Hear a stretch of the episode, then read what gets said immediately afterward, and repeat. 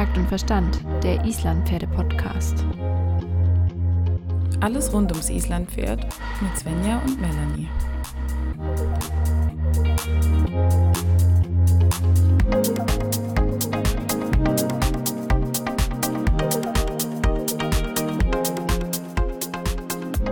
Ja. Hi Melanie.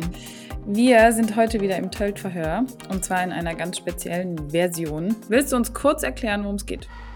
Ja, also wir wollen heute mal das Thema, Thema äh, auf dem jedes Pferd steht, äh, besprechen, nämlich das Thema Hufe und vor allen Dingen ihre Krankheiten wollen wir besprechen. Und dazu haben wir uns natürlich mal wieder kompetente Hilfe geholt, weil ähm, wir das Thema in der Tiefe natürlich jetzt mit unserem lapidaren Wissen vielleicht nicht besprechen können, sondern wir haben uns natürlich einen Tierarzt an die Seite geholt. Das ist die liebe Veronika von Kernkompetenz Pferd. Hallo und herzlich willkommen erstmal. Hallo, ihr beiden. Ich freue mich sehr, dass ich schon das zweite Mal bei euch sein darf. wir freuen uns auch. Hufe sprechen können. Genau, wir wollen heute die Hufe und ihre Krankheiten ein bisschen aus medizinischer Sicht ähm, betrachten. Und zwar gibt es da ja einiges, worauf man achten kann. Als allererstes fällt mir dazu ein, wie ist es denn, wenn die Hufqualität jetzt nicht so gut ist, der Huf aber vielleicht nicht direkt krank ist? Da gibt es ja diverse Futtermittel, die man eventuell füttern könnte, um die Hufqualität zu verbessern. Da gibt es Versprechen von, ähm, keine Ahnung, innerhalb von drei Wochen ist der Huf steinhart, wenn der vorher komplett auseinandergefallen ist.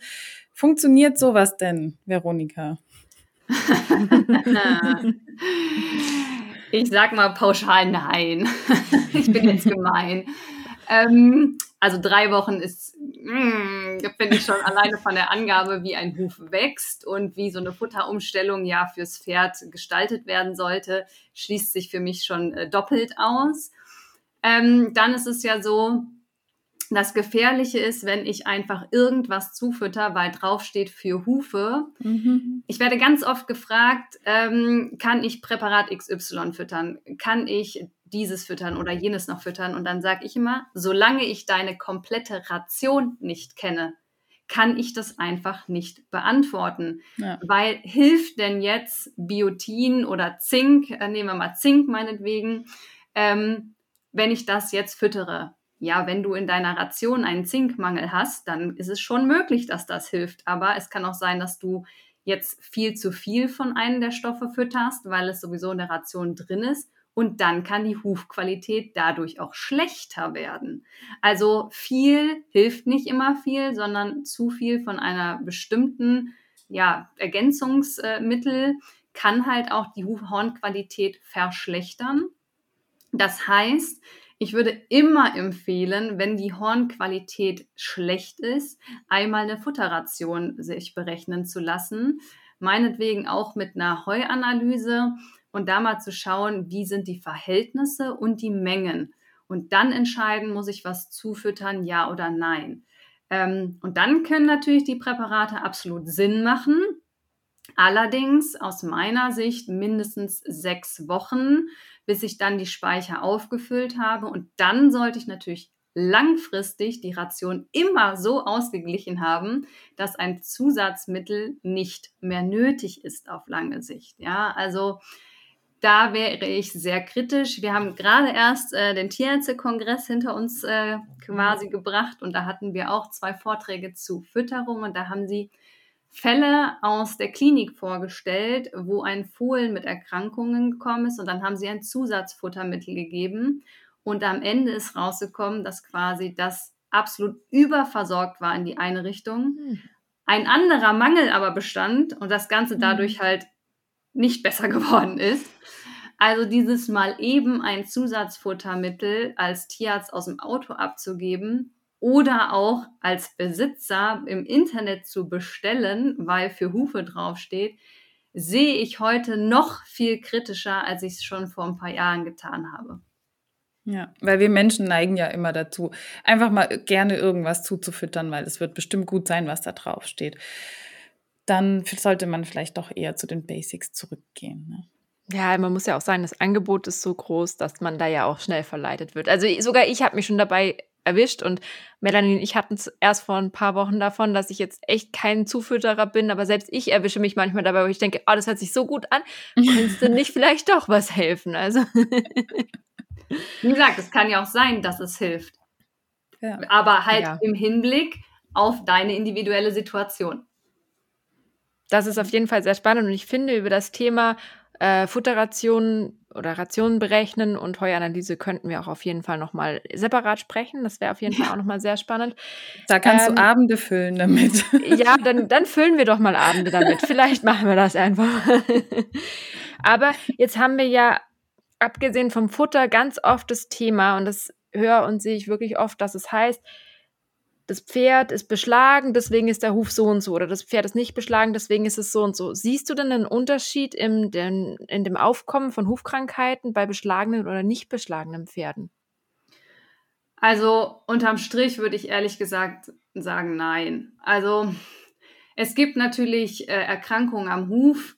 Das hören jetzt wahrscheinlich nicht so viele gerne. Ähm, wenn wir Hufgeschwür kommen halt mhm. bei beschlagenen Pferden seltener vor. Mhm. Dass mal das Pferd vernagelt ist, kommt natürlich nie bei einem Barhufpferd vor. also es gibt natürlich schon ähm, Krankheiten, die für Barhuf eher dran sind als für beschlagene Pferde. Aber grundsätzlich würde ich jetzt aus meiner Praxiserfahrung, ne, ist, ist sicherlich auch so ein bisschen verzerrt, weil der Tierarzt nicht so häufig wegen Huferkrankungen gerufen wird, wenn es jetzt nur so eine Kleinigkeit ist. Mhm. Ähm, aber würde ich jetzt nicht äh, unterm Strich unterschreiben, dass das so ist, dass es irgendwie mehr bei den Beschlagenen gibt und weniger bei den Unbeschlagenen. Es gibt vielleicht ein bisschen unterschiedliche, ähm, aber auch nicht so gravierend, dass einem das irgendwie täglich in der Praxis über den Weg läuft. Ja, weil es ja ganz oft heißt, äh, wenn das Pferd beschlagen ist, dann kann der Hufmechanismus nicht mehr funktionieren, was ja dann eigentlich gar nicht sein kann, weil wenn der Mechanismus nicht mehr funktioniert, dann wäre ja was richtig kaputt, oder? Sagen wir mal so, er ist stark eingeschränkt, das ist natürlich schon so. Und wenn man die Eisen abnimmt, sieht man ja auch, dass der Huf da, ähm, wie sagt man, Spurrillen hinterlassen hat oder Schleifspuren, so kann man es vielleicht am besten beschreiben. Muss man sich mal das Eisen angucken, wenn man es abmacht. Also der Hufmechanismus arbeitet schon noch aber natürlich nicht so stark, wie wenn er ohne Eisen laufen würde. Das steht außer Frage. Ähm, jetzt ist es aber natürlich so, ich bin da auch ein bisschen immer zwiegespalten, weil ähm, das Pferd muss das ja können, weil in der Natur ist das so vorgesehen. Ne? Das ist immer so der eine Ausspruch. Und dann denke ich mir immer, na ja, welches von unseren Pferden läuft denn 20 bis 30 Kilometer über unterschiedlichen Böden? Mhm. Ähm, äh, ich würde jetzt mal ganz ketzerisch sagen, keins. Ja, also unsere Pferde leben nun mal nicht mehr in der Natur. Also können die Hufe auch nicht so jetzt äh, stimuliert werden, wie es in der Natur vorgesehen war. Das geht einfach nicht. Egal, was für eine mhm. Haltung ich habe, ich habe immer ein Kompromiss. Von daher ist dann die Frage, wie steht dein Pferd? Steht es auf asphaltierten Betonflächen im Offenstall oder steht es in der Box? Bei der Betonfläche habe ich sehr viel Abrieb, meistens mehr als es nachwächst. Und in der Box habe ich zu wenig Stimulation. Das heißt, ich habe nie den natürlichen Zustand, wie der Huf eigentlich stimuliert werden sollte. Und deswegen bin ich da so ein bisschen kritisch, ähm, ja, was das angeht. Ich habe im Winter keine Eisen drauf. Und im Sommer habe ich beschlagen, weil ich Vielseitigkeit reite und dann Stollen drin habe, wenn ich durchs Gelände im vollen Galopp reite. Mhm. Ich habe das mal eine Saison ausprobiert ähm, mhm. und bin da zweimal gestürzt und habe für mich beschlossen, barfuß äh, Gelände bergab und berghoch. Und ähm, ja, das hat für mich nicht funktioniert. Meiner kommt persönlich sehr gut mit dieser Umstellung im Jahr zurecht. Mhm. Ich kenne aber so viele Pferde, die damit nicht zurechtkommen und wenn ich was mehr bei Barhufpferden sehe, dann ist es, dass sie fühlig laufen. Mhm. Weil gerade der Trend und auch was ja. du gerade sagst, Hufmechanismus geht nicht, der Huf geht kaputt. Ganz krasse Leute sagen sowas wie jeder Nagel verringert die Lebenszeit des Pferdes. Es ist halt wieder sehr schwarz-weiß. Genau. Da muss man einfach aufpassen. Wenn ich dafür ein Pferd habe, das bei jedem Schritt irgendwie Schmerzen hat oder was heißt Schmerz, dem es unangenehm ist zu laufen, das, dann schränke ich doch das Pferdeleben viel mehr ein, als wenn ich es beschlage und es wieder Freude am Laufen hat. Ja, also absolut. Genau, also das ist schwierig zu beantworten und im Moment ist so der Trend zu, die Pferde müssen barfuß laufen und natürlich ist das die natürlichere und gesündere Variante für den Huf unterm Strich, wenn die Umstände um das Pferd das erlauben. Ja, ähm, und natürlich auch habe ich orthopädische Probleme. Also ich sage mal, wenn ein Mensch eine orthopädische Fehlstellung oder Krankheit wirklich hat und der orthopädische Schuh lindert das Leiden. Also warum soll ich dem Pferd das dann wegnehmen? Ne? Aber das muss wirklich super individuell bestimmt werden und es wird halt mega emotional diskutiert mhm. im Internet. Und äh, deswegen habe ich das Gefühl, dass Leute teilweise ein schlechtes Gewissen haben, wenn ihre Pferde beschlagen sind. Und deswegen werden die relativ schnell einfach abgezogen statt sich ein bisschen Zeit zu nehmen, vielleicht auch diese Umstellung mitzunehmen, ne? wie Futteration überprüfen, Hornqualität verbessern, Haltung optimieren. Und dann kann man ja quasi die Eisen abmachen, vielleicht dann ähm, eine Duplo drunter schlagen erstmal. Dann kann man vielleicht temporären Hufschutz im nächsten Schritt nutzen und dann irgendwann mal barfuß laufen. Ähm, bei manchen geht es auch nicht, weil die Haltung es nicht zulässt. Aber von viermal beschlagen, nur weil man im Internet gelesen hat, das ist nicht so gut, das geht meistens krass in die Hose und dann sehe ich halt echt Pferde, denen brennen die Füße. Mhm. Und dann kriegen die halt eine Huflederhautentzündung und haben echt Schmerzen. Und das kann nicht sein. Also da muss man dann halt irgendwie die Waage wiederfinden. Ja, vor allem kann genau das vermieden werden, wenn man einfach ein bisschen sich vorbereitet und aufpasst. Jetzt noch eine abschließende Frage. Wir machen heute nämlich eine kurze Folge. ähm, gibt es denn Krankheiten, die zum Beispiel früher seltener waren als heute an den Hufen? Hm. Also ich würde sagen, früher haben wahrscheinlich alle, ohne drüber nachzudenken, ihre Pferde alle beschlagen, was mhm. auch nicht richtig ist, ja. Äh, und deswegen habe ich früher weniger fühlige Pferde gesehen. Also das würde ich schon so unterschreiben. Vor zehn Jahren war das einfach kein Thema, was nicht richtig war. Also ne, es ja. muss kein Dreijähriger viermal beschlagen werden. Da bin ich auch kein Fan von. Ähm, wie immer, nicht schwarz-weiß. Aber deswegen werde ich schon öfters zu Pferden gerufen, die bearbeitet werden, auch in sehr kurzen Abständen, um die Hufballons zu herzustellen. Ähm, und das ist dann too much. Das habe ich vor zehn mhm. Jahren so nicht gesehen in der Praxis. Also mhm. das würde ich schon so sagen.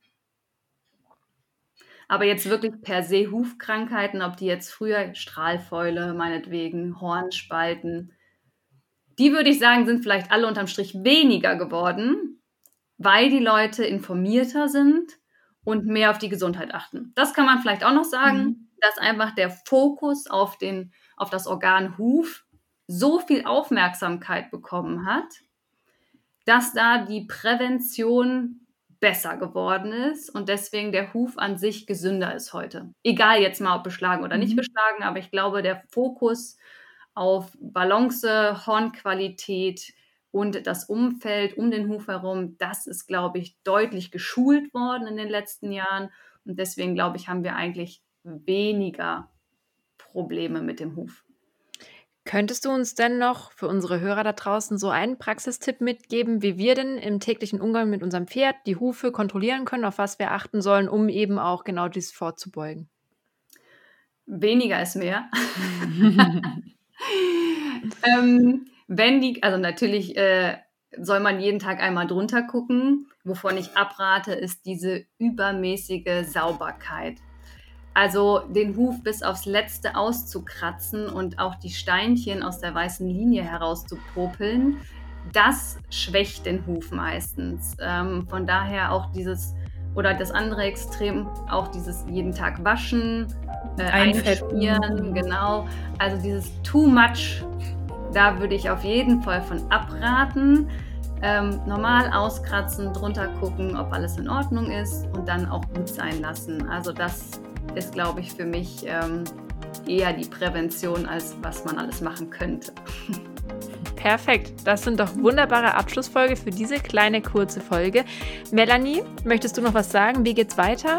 Hast ich möchte schon? sagen, ja, dass es in der nächsten Folge ans Eingemachte geht. Und zwar sprechen wir wieder zu dritt über das Thema Hufrehe. Also seid gespannt auf die nächste Folge. Ich freue mich Tschüss. jetzt schon drauf. Danke, Veronika. Sehr gern. Bis zum nächsten Mal. Tschüss.